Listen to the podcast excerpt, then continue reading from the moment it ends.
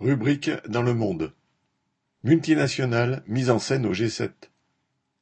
Samedi 5 juin à Londres, les ministres des Finances des pays du G7, le groupe des sept pays les plus riches du monde, ont affirmé leur fort soutien à un projet visant à taxer les profits des multinationales à hauteur de 15% minimum. Bruno Le Maire a salué cette décision comme une avancée majeure dont, citation, la France peut être fière. Fin de citation. Le journal Le Monde n'hésite pas à parler d'un pas historique dans l'instauration d'une fiscalité taillée pour le XXIe siècle. Rien que ça.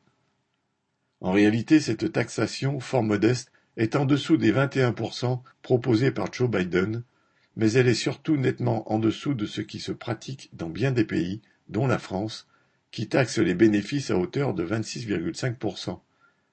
Cette mesure donnerait donc un argument supplémentaire au patronat français pour exiger une nouvelle baisse du taux de l'impôt sur les sociétés, qui n'a en fait jamais cessé de diminuer depuis 1985, où il était à 50%.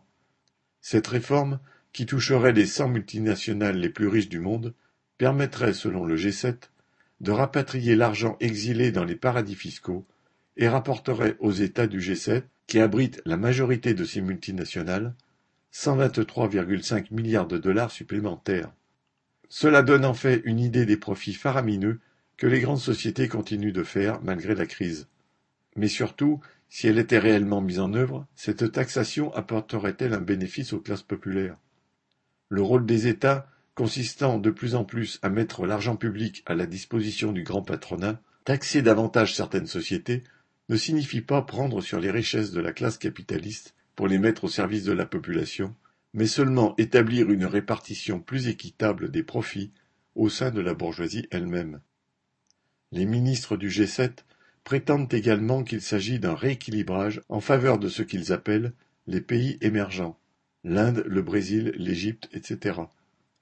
Mais qui peut croire qu'entre les mains d'un Alsacie ou d'un Bolsonaro, cet argent servirait à soulager la misère de leur peuple?